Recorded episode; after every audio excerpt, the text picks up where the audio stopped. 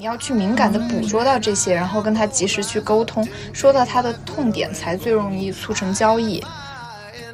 一个人一定要同时拥有一个杠铃的两端，啊，它的一端可能是首先它会更大一点，可能是你的主业；另一端是小一点，它可能一开始会小一点，是你的一个副业。最本质的事情是信任，就是你如果有了客源的话，你可能能卖很多东西，你可以卖鞋，可以卖护肤品。就微商它分为两种模式，一种是一件代发，你可能是无货源的商家，其实这种是会被打压的，嗯，但是你如果去扮演的像源头商家的话，其实会更加吸引客户的好感。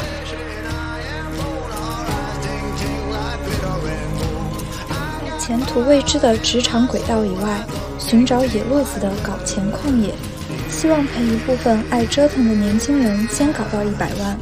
欢迎收听《满地找钱》，我是轮值主播依林妹妹。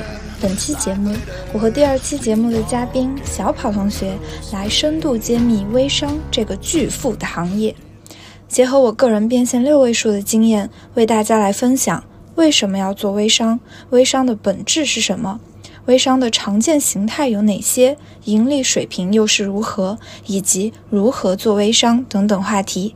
话不多说，现在就开始吧。非常感谢依林妹妹的邀请，然后我本人对于微商这个行业也非常的感兴趣，因为此前已经听说过了太多微商一夜暴富的各种神话。嗯，今天就让我和大家一起来揭秘微商的那些不为人知的秘辛。好呀，好呀。嗯，我首先其实非常想问，就是依林妹妹是怎么选到要做微商这件事情的呢？嗯，其实这个是非常巧合的一件事儿。我大学大概大一大二的时候经历了一次烂脸，就是脸上突然爆了很多很多痘痘，就完全不能看，也用了很多祛痘产品，像日本的、韩国的都没有太大的作用。我有一天就刷到了别的微商发的一个广告，叫做敷尔佳医美面膜。当时还在搞饥饿营销，我就去试买了一盒，发现哎，我靠，还真的挺有用的。我就在想，我能不能够搞到这个渠道，我自己来卖呢？啊，所以其实你就像是从一个消费者用了之后，觉得它真的很好用，就变成了一个销售者。嗯，是的，是的。嗯，这个还挺奇妙的。嗯，对，在最早期的时候，微商是不是好像都是像卖面膜这个赛道，确实是比较红火。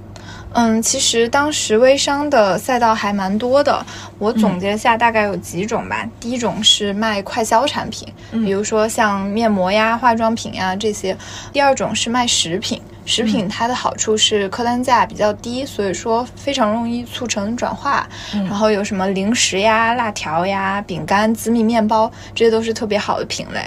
第三个的话，可能有一些卖 A 货的也非常主流。学生党嘛，大家都比较穷，可能买真的 New Balance 啊、耐克什么的买不起，但是整个一百多、两百多的穿着玩还是行的。第四个的话，其实当时有一种非常流行的微商模式，叫做同代美瞳代理。嗯啊，他们是类似于会有一个统一的宣发策略，然后底下的人来分佣来卖这样的模式。嗯，原来是这样。那就是其实当时主要还是集中于这些小件物品的一个销售，然后它的一个品类也还挺突出的，就是一些你刚刚聊到的食品呀、美妆呀这些比较护肤相关的行业。嗯嗯嗯，是的，是的。其实我觉得微商它的一个选品的核心要只在于客单价要比较低，它拍出来要比较好看，因为大多数都是在朋友圈发广告嘛，比较好看的图片可以引起大家的购买欲。第三个的话就是这个东西它通常是高频次的需求，你比如说你在朋友圈卖房，那就可能就不太行得通嘛。啊，当然也有房产中介这这么这么搞啊，但是你说小微商，特别是大学生经常做这个的，可能也没有那么多时间和精力去运长期运营这件事情。确实，那我感觉其实这个跟现在小红书流行的一些种草商品还挺相似的。嗯，对对对，其实我感觉现在小红书非常像当时微商野蛮生长的那个年代了，很多压根儿没有货源的人在上面疯狂的搬运视频呀，或者从外网搞一些视频，或者搞一些明星的照片，然后就卖同款。嗯。而且这个种草的形式，我觉得其实也挺像，但是从以前微信的私域的话，它更走向了公共领域的这样的一种卖货形式了。嗯，对对对，因为现在其实导流私域对各个平台来说都是不利好的嘛，平台希望能够在自己的平台就是把交易给促成了，所以会用各种的限制手段。嗯嗯，我觉得当时能够赶上微商这一波风口，其实做得好的话，大多数人。就是那种头部的微商都已经财富自由了，不像现在你要在平台上开一个店的话，你要被各种算法、流量的政策去打压，你就每天可能都非常的焦虑。但是微商的话，它就非常简单。嗯，那像微商的这个经历的话，如果放到今天，呃，比如说想在小红书上做一些尝试的话，我觉得也很有借鉴的价值，对吧？嗯，是的，是的。其实我觉得很有可能，现在在小红书做的非常好的那一批人，他们就是曾经没有做的很好的微商们，然后从上一波经验中学到了一些东西。嗯，就是换了一个路径。那是的，是的。那既然刚刚聊到了曾经的微商都赚了非常多的钱，走上了人生巅峰，呃，那如果是像你从事的这个期间的话，你大概能给我们透露一下这个数字啊？可以啊，可以啊，因为现在我基本上已经没有在靠这个赚钱了嘛，所以说出来也无妨。嗯嗯，就是要看你到底选的品类是什么样子的，然后我就来分享一下刚才我说的几种品类的腰部的。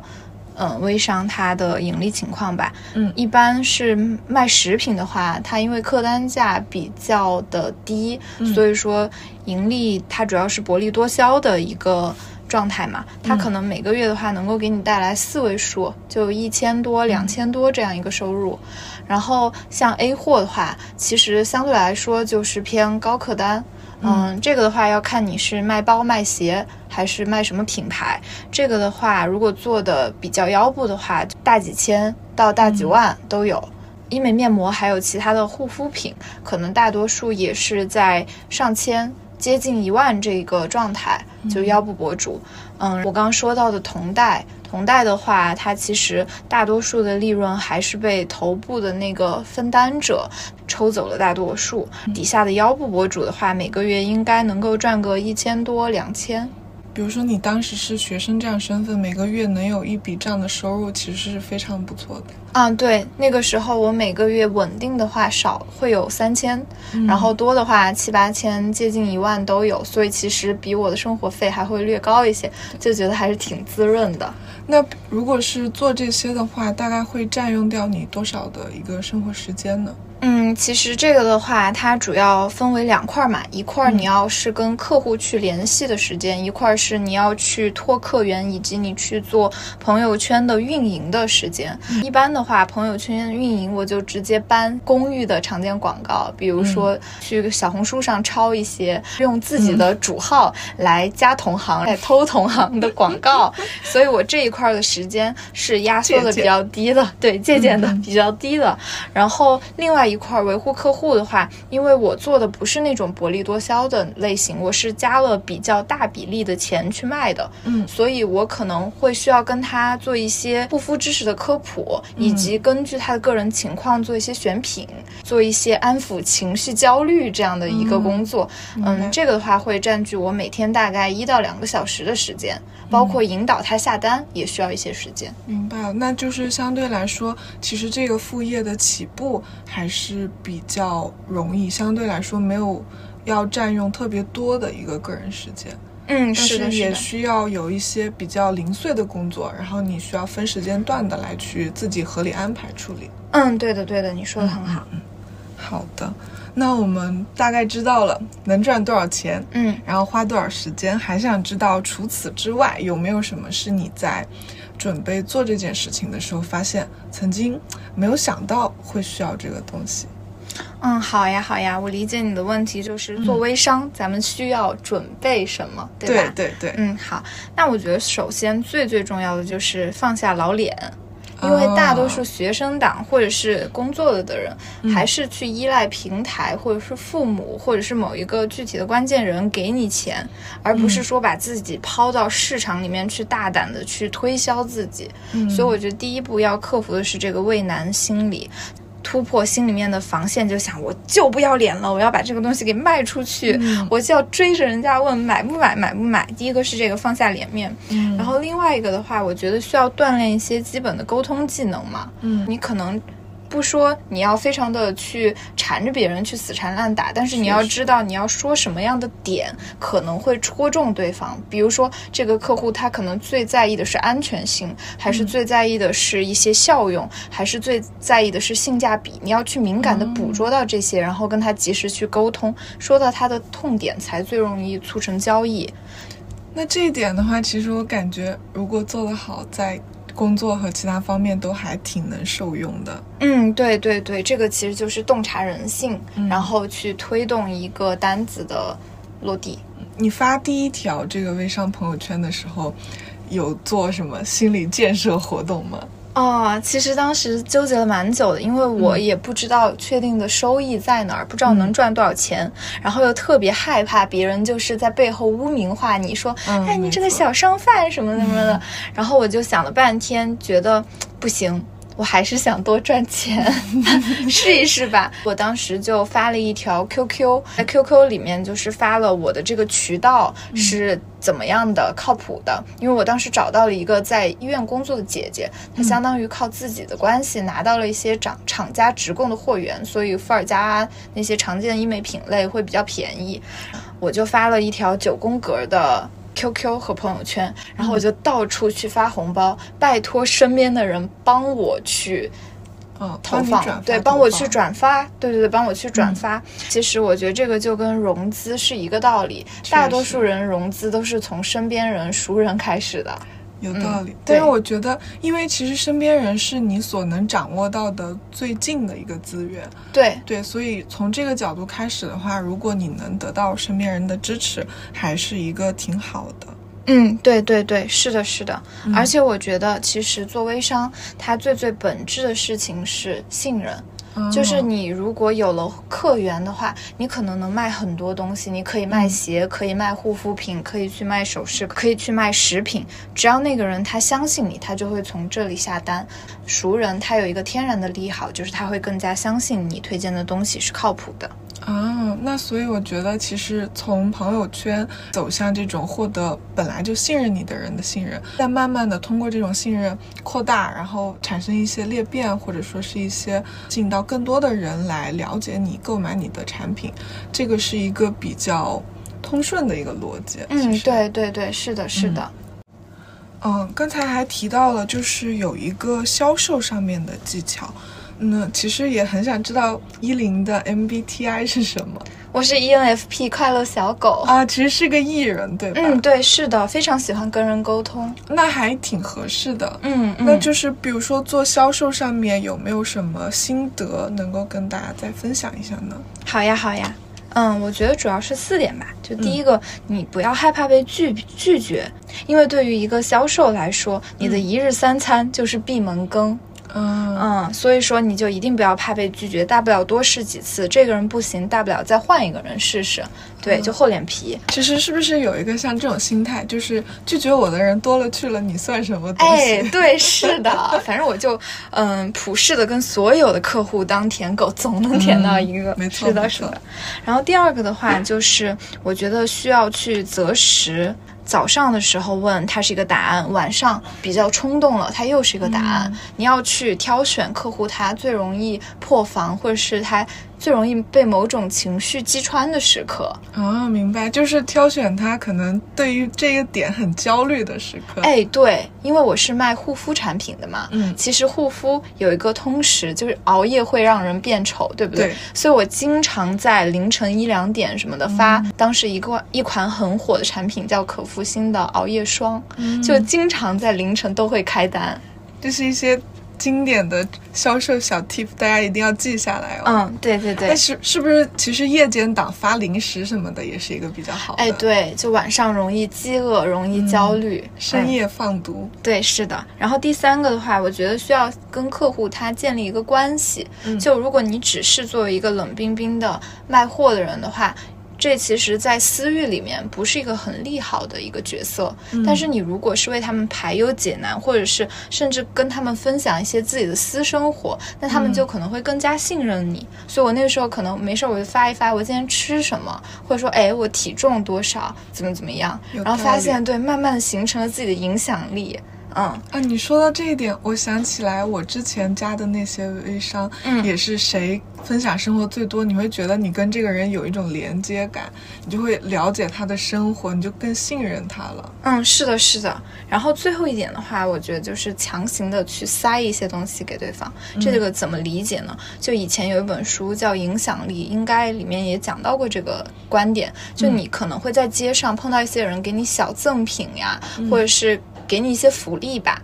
大多数好人他会有一个去偿还心理，就你如果已经给了他什么，他就希望能够报答你。所以如果我没事儿给他点点赞呀，或者是他在朋友圈需要某些拉票的时候，我帮他拉一票，然后说啊帮你拉好了哟，那可能这个人他就会记住我，我就从微商圈子里脱颖而出了。啊，明白了，就是你在每一个细节上都多做一点点，嗯然后全方位的获得他的这样的一个信任感。嗯，对对对，是的。然后还有一个就是你需要对你的产品足够的了解，你需要做这一个细分领域里面的知识博主。比如说，作为一个医美面膜的销售者来说，我当时对常见的一些护肤的成分都非常了解，就比如说玻尿酸的功效是什么，反正就是把这些都了解非常清楚。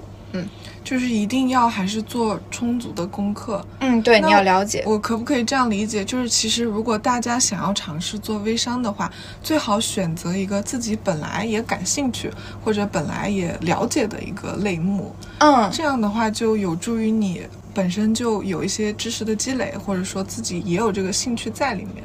嗯，是的，是的，嗯很有可能你消费最多的那一个行业，就是最适合你开始你微商的一个行业。划重点了，朋友们，这个记下来，看看、回去看看你自己喜欢，平时喜欢在哪个项目上面花钱。嗯，对对对，是的。而且其实我这个人，我就会把所有日常消费最多的地方都进行一个反哺。比如说，我是一个大众点评的 V 七，这样的话，我经常去吃饭可以去免单或者是打折什么的，因为我最爱把钱花在吃饭上。确实，对，然后护肤品这一块的话，我基本上赚的钱，现在虽然说没有以前那样几千上万了，但是我也至少可以把我自己的护肤品和做医美的钱给赚回来。那就形成了一种自己的收支动态平衡。哎，对对对，是的。花钱花在哪儿，我就再从哪儿赚回来。哎，对对对，是的，是这个的。很好，我觉得。嗯好的，其实还想再补充问一点啊，嗯嗯就依林妹妹自己是一个艺人嘛，那如果说一个爱人他想去做销售的话，你觉得能不能给到他一些建议呢？嗯，我觉得可以啊、其实我觉得艺人跟爱人他的分别的优势是。嗯，适合不同的客户群的。就艺人的话，他可能更适合那种喜欢跟你建立信任的客户，他可能不那么在意产品，所以艺人可能就多聊聊，然后建立一些朋友关系，就可以把货卖出去了。但是爱人的话，他其实因为比较关注他的内心世界，或者是关注一件具体的事儿，所以他对于某件事情的钻研可能会更加的深入。哦，嗯，对，所以具有这样特质的人，他适合去做更专业的销售。比如说，他就是一个领域的知识大咖的身份来给你分享，对，就可以有一个背书的作用。所以爱人朋友们其实也不要怕自己可能相对比较内向。那比如说做电商或者说做微商这些行业，你都是可以通过自己的这种钻研度，呃，然后来弥补在沟通技能上面的这种缺陷的。嗯，是的，是的。嗯，好的。那么我们了解了需要做哪些准备之后，就想知道下一步，嗯具体怎么来经营这个微商的一个个人 IP。嗯，对吧？那刚才已经讲到了这个品类的问题嘛，嗯？那如何能够在交易之前确定这个货源到底是真的还是假的呢？嗯，我感觉你这个问题比较像是作为一个买方，你想去找到靠谱的上家嘛。嗯嗯，那我作为一个卖方，我来分享我要如何扮演一个靠谱的卖家。嗯我觉得首先你一定要非常专业，嗯你一定要比较友好，你需要去筛选你的客户。嗯比如说，你要把那些要求特别多、价格特别敏感的人先插出去。嗯，还有的话，我觉得其实也可以适当的添加一些演绎，比如说你借鉴一些别的更好的同行的广告，拥有源头的照片。嗯就微商它分为两种模式，一种是一件代发，你可能是无货源的商家，其实这种是会被打压的。哦嗯，但是你如果去扮演的像源头商家的话，其实会更加吸引客户的好感。扮演的像源头商家的话，其实会哦，原来是这样。确实，如果你只是无货源的话，大家会觉得你仅仅是一个中间商，你嗯对这个产品的质量也没有任何的背书和保障。对对对，他会觉得你只是一个赚差价的。嗯，确实，然后同时的话，我觉得如果作为一个消费者的话，我们想判断一个微商它是否靠谱，也可以看他忙不忙。看他发的都是啥，都是特别精致的文案，还是发一些哎，今天发货好累啊，哎呀，晚点回复你吧嗯，或者是他态度拽不拽？其实我觉得这是一个非常重要的金指标。一般那种特别拽的微商，他们的货真的都有点东西，然后服务态度特别好的，你收货的时候，what the fuck？啊，这样。当然啊，不能一概而论。嗯，明白明白。那其实就是你在扮演这个角色上面，还嗯是能够给消费者不同的一个观感的嗯，是的，是的，啊。这个其实也会影响到他的一个下单。嗯，对，是的，是的。啊，这一点是我之前没有想到过的，大家也要画好重点了啊，嗯，对，学起来，学起来。学起来。嗯，还有一个，接下来就是知道了这个货品嘛，嗯那我们下一步就是在竞争激烈的情况之下，怎么去来找到自己的客户呢？嗯，对，其实找客户这个是最重要的一个点嘛，因为嗯你能不能够赚钱，最重要的是你能不能够找到为你买单的人。嗯，我觉得这个主要分两种，第一种是线上，第二种是线下。然后线上渠道的话，首先我觉得我们可以从发展身边的人，就先从朋友圈开始。比如说你先搞一个自己的小号，如果你特别碍于面子，害怕被自己的朋友、熟人拉黑的话，你可以先针对性的发一个小号，你把那些你不想。打扰的人屏蔽，把其余的人发广告，尽量先导流到那个小号里面去。有了这么一批之后，如果你的产品足够好的话，它就会发生一个裂变，就有一个一个人他去推荐另外一个人这样的一个良性循环。除此之外的话，你还可以去用各种的平台去导流。当然，现在这种已经越来越难了，因为各个平台都开始意识到了流量的价值，以及在自己平台发展电商的这种意识嘛。但是我当时嗯、呃有采用就是发小红书啊，发闲鱼，嗯，还有去发一些百度贴吧，就是有一些整形吧、医美吧，在里面假装自己是一个。要拼单的，哎，有没有宝宝要跟我一起拼单呀？或怎么怎么样的，这样去拓客。还有的话，你可以在一些非常垂类的软件里面去分享一些自己的认知，成为一个头部的 KOL 博主，这样也能够为你带来一些引流。这是线上渠道，嗯、线上渠道也有一些比较野蛮生长的模式，比如说当时有些工具，就是你可以买到很多人的手机号码，你就逐个去添加。或者是你就进了一个群，你就抱着可能会被踢，但是被踢之前能够捞一把的那种心态去发小广告，对。然后或者是你就私自的添加，或者是你去一个同行的群里潜伏，然后再添加，就这种是比较 dirty 的手段，但是它确实不可否认的是有非常好的转化效果。嗯然后线下的渠道的话，我觉得就是我那个时候可能会给朋友推荐，要不要一起来买啊？在我们的开水房贴一些小广告啊，在电梯贴一些小海报啊什么的，或者是说是出二手商品，然后把我的这个面膜。一个我能够赚到钱，同时又比学生们能够买到的价格更低的价格给卖出去。除此之外的话，还可以去发展一些代理，比如说我可以，嗯、收取一定的代理费用，让代理们来卖货。哇，听到你的介绍，我感觉就是线上线下所有有可能的渠道都被你一网打尽了。嗯，对，但是我那个时候也没有尝试所有的渠道。嗯明白了。那我觉得，其实现在的来说的话，如果是线上的话，其实对于平台的选择还是很重要的。嗯，然后线下的话，其实你刚刚讲到在学校里面贴广告嘛，那其实就是一定要把握好自己的当下的一个身份。嗯，对。比如说在学校的话，就可能考虑如何跟学生建立联系。哎，对。那如果你是一个宝妈的话，那可以就在一些宝妈群呀或者母婴分享群这些，嗯，对，建立联系。嗯，对，是的，是的，就是学会找到自己。能够接触到的最广泛的一个人群群体，对最广泛的人群群群体，或者是对这一个产品方向关注度最高的一个群体。明白了。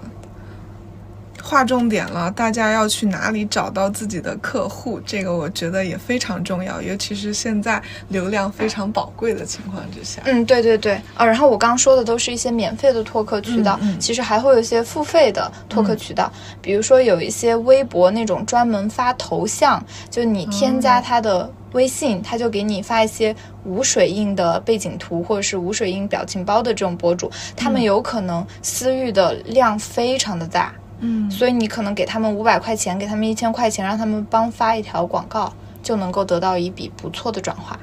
哦，明明白了，那其实就是有时候花小钱办大事儿。嗯，对对对，多打广告，对，多打广告，就各种方式和渠道来打广告。嗯，是的。OK，我们聊了怎么实现引流和渠道，啊，现在一个重磅问题来了，从你个人的经历。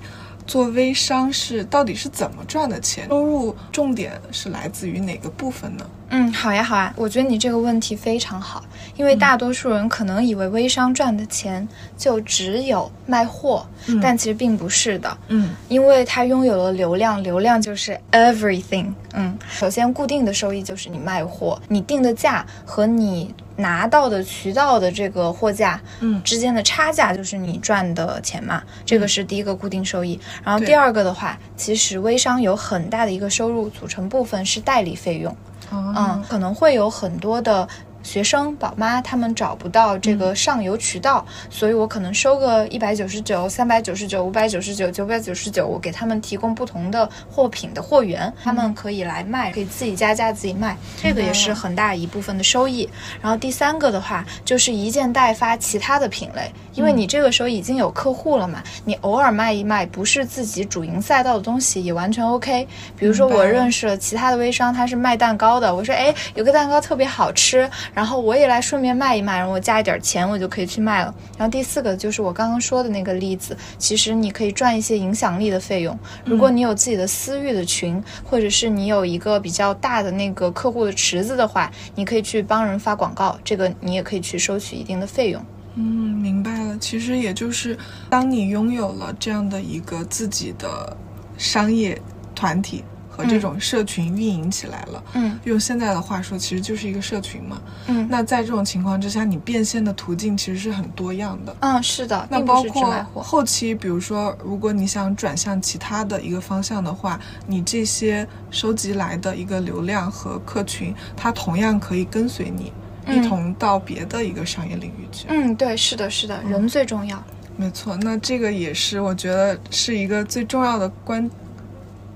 最重要的一个关键点吧，大家划重点了，就是一定要利用好你这个私域的一个流量，把它运营起来，它其实会变成你自己影响力的一部分。嗯，是的，是的。OK，嗯，我觉得，嗯，还想知道，那在挣了这些钱，然后认识到了这种流量带来的力量之后的话，它会这段经历会给你的认知带来一些什么样的变化呢？嗯，我觉得这是一个非常广的问题，问的也特别好。它给我带来的最大的认知变化，就是要学会去拥抱市场，以及丢下孔乙己的长衫。有可能我们在办公室里面坐着，拿着日复一日不变的日薪，其实是非常的微薄的。但是你有些时候找到一些小小的信息差，或者是一个不错的产品，你去学着去销售，去做一些你原本不想做、不敢做的事情，你会发现市场给你非常好的反馈。跟一般进入一个公司上班，或者说是替别人做个什么，还挺不一样的，因为这个变成了你自己。非常有主体性的一个生意。嗯，对对对，嗯特别是当你卖的货，它如果比较好，真的能够给别人带来一些快乐的话，你会觉得，嗯，这是一个很有成就感的事，你会不再因为自己去卖东西而感到羞耻。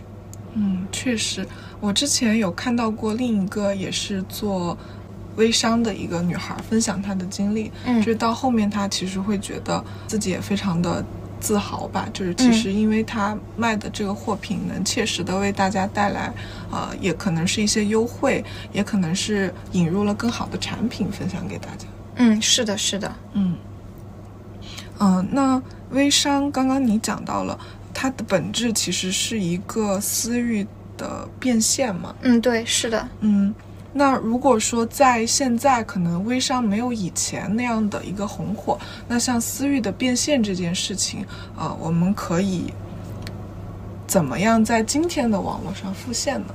嗯，就是我理解这个问题是曾经的微商现在重生在了哪里？对，没错，嗯，其实我觉得就每一个平台，它可能都会有一些社群运营的东西。嗯比如说在小红书，它会有一个加入群聊，嗯你能不能想办法在这个群聊里面去拉近跟大家的关系，然后去推你小红书开的店铺的一个链接，嗯然后去实现一个变现。或者是你能不能够在嗯、像视频号啊，或是抖音的直播间里面，很小能够有一块人团聚起来的地方搞变现，我觉得这些就是微商的重生。啊，明白。嗯，然后我其实还想带来一些我对于微商这个行业的认知，嗯或者是商业认知吧。嗯我觉得第一个是要么做大，要么做死。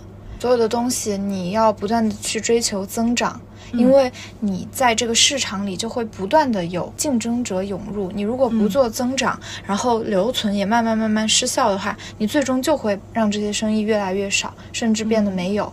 或者是比如说我们当时微商就被李佳琦的直播电商把价格搞得特别的透明，就整体都死了。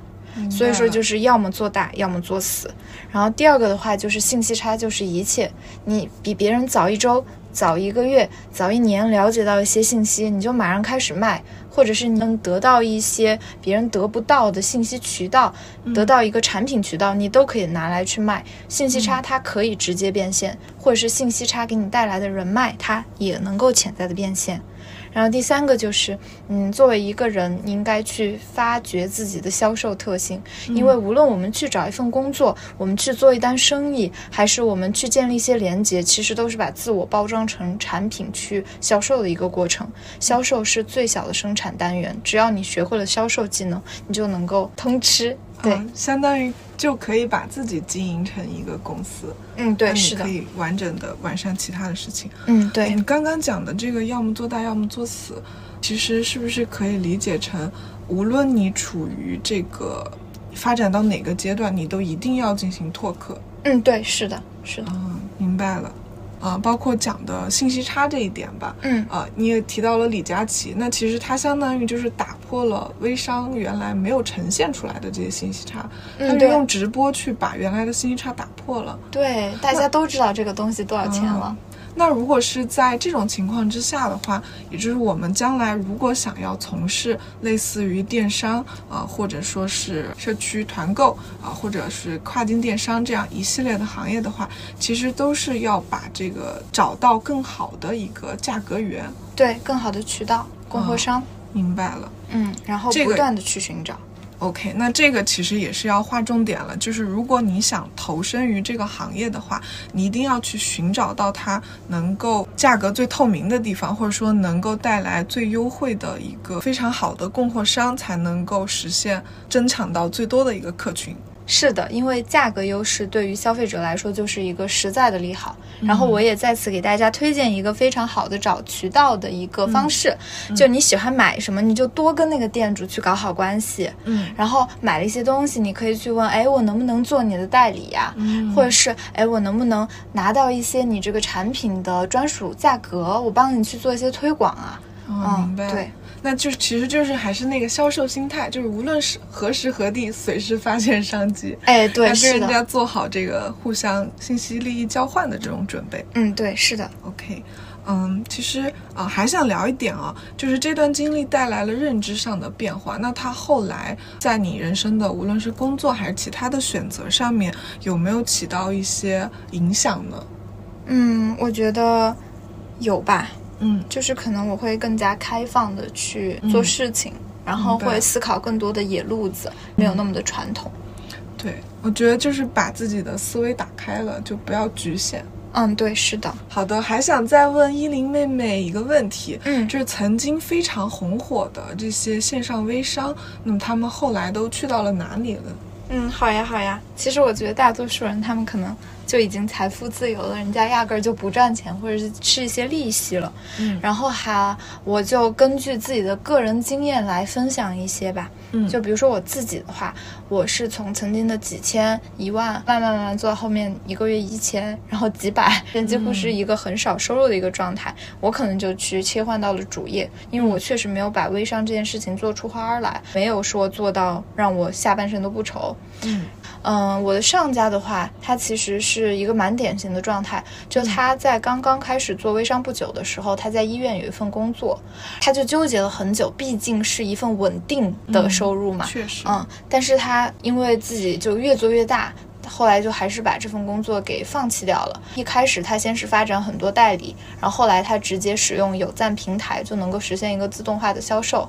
然后后来直接举家从黑龙江佳木斯一个小地方到了浙江杭州，听说是买了一栋别墅，把父母全部都接了过去，然后也有了自己的专属的库房。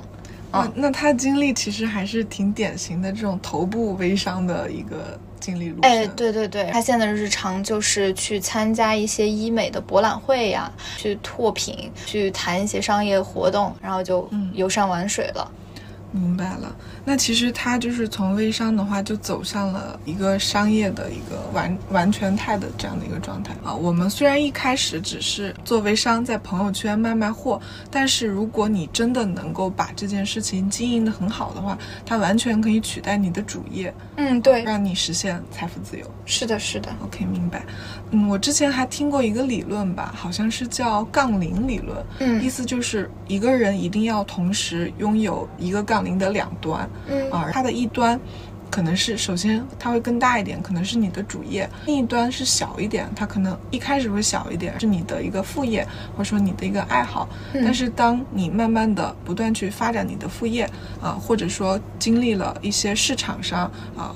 的一些职场上、市场上的一些变化之后，那可能你的主业会慢慢的变小，或者说重要性降低。那这个时候，你存在的这个另一端的这个副业的话，就可以取代主业，就相当于用这种方式提高自己应对风险的能力。嗯，对对，是的，就不要 all in 嘛。对，其实就是无论你是想要赚钱，还是说处于一种焦虑之中的话，都可以来尝试做一些。发财的野路子，嗯嗯，是的，是的，嗯，好的。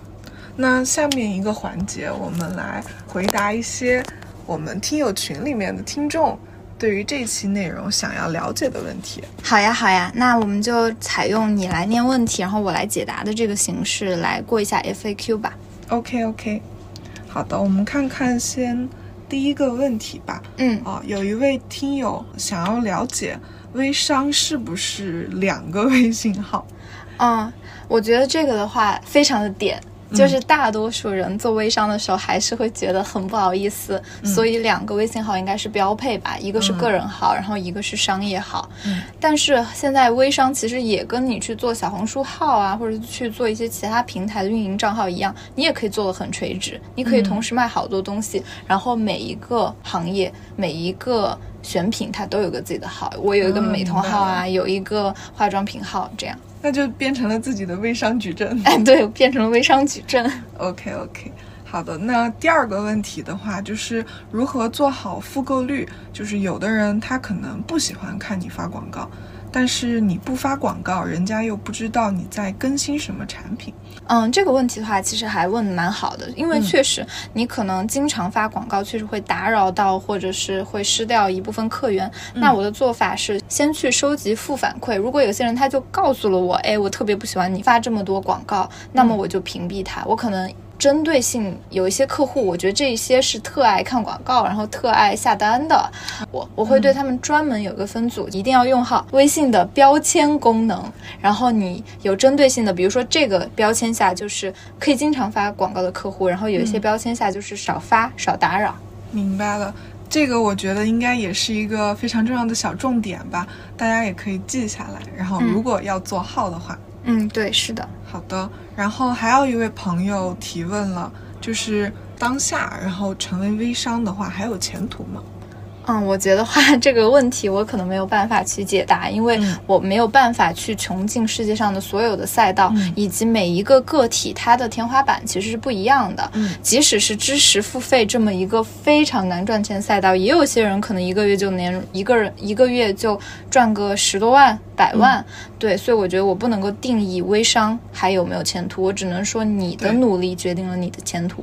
确实，而且我觉得其实还有一个点吧，现在的话，其实大家可能见不到传统我们想象印象中的那种微商，哎，但它都变化成其他形态，哎，是的，像我们刚才有聊到，它可能在别的平台，在红书和抖音上面也会做一些。类似的一些活动，或者说它现在变成了一些跨境的一些产品的售卖，它可能会叫跨境电商，或者说叫社区团购，对，社区团购，或者说一些私域的这种平台。嗯，对，是的。OK，然后还有一个听友也问了这个问题，就是微商的经验复用在其他地方啊，那就社区运营嘛，然后做平台嘛。对，OK。好的，下一个提问是想了解微商的私域生态是基于微信吗？啊，是否还包括像微企、闲鱼、豆瓣等其他的平台？啊，你说企微是吗？嗯，对。嗯，我觉得，嗯，要看你自己的 scope，看你自己的这个业务它能 hold 住多大的盘子。我个人的话是只做了微信。然后闲鱼的话，我觉得它的客户不是特别好。其他平台的话，你可以直接导到微信嘛。所以我其实就只用了这一个主站地。明白了。那对于微商来说，有哪些比较好用的平台和工具能够给大家推荐吗？啊，可以啊，可以啊，我觉得有两个特别常用的平台和工具吧。第一个是微商相册，就是微商相册的话，比如说你是一个源头商家，你可以把很多的照片都分享在上面，你的下家可以直接从这里面下载图，就搬运你的广告去进行销售了。然后第二个的话，像有赞平台这样能够让用户去自动下单的平台也挺好的。OK，这两个也是非常实用的一个工具。嗯，是的，是的。好，还有一个观众提问：什么样的人啊，工作性质和时间条件啊，更适合来做微商呢？嗯，我觉得当然是那种你老板管你不是管的特别的严，你能够有空开会儿小差摸点鱼的工作，你你越闲越适合做吧。嗯，还有就是，你如果你的身边的人，你的朋友圈里本来就很多人，甚至很多高净值用户的话，你其实也有天然就去做微商的土壤。嗯，明白了，明白了。还有就是，其实这个观众提的问题，我们之前有聊到，哪些产品比较适合微商这个渠道去销售？嗯嗯，哪些产品的话，我其实也在一开始就说了嘛，就是比如说像食品呀、小饰品呀，或者是快销产品呀，或者是 A 货。